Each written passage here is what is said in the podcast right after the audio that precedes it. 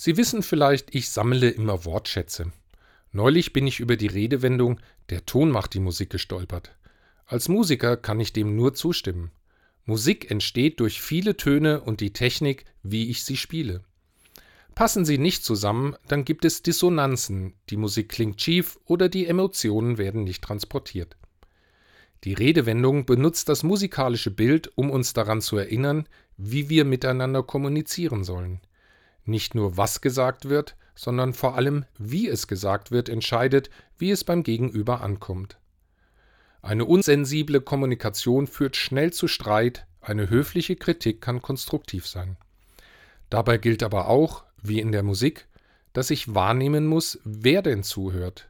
Für die einen ist klassische Musik ein Hochgenuss, die anderen stehen auf Zwölftonmusik, wieder andere erfreuen sich an Schlager, Rap oder Metal. Die Wortwahl hat also ganz viel mit meinem Gegenüber zu tun und nicht ausschließlich mit einem Knigge-Kapitel über Kommunikation. Ich denke, die Harmonie der Kommunikation ist Wahrnehmung und Respekt dem Angesprochenen gegenüber.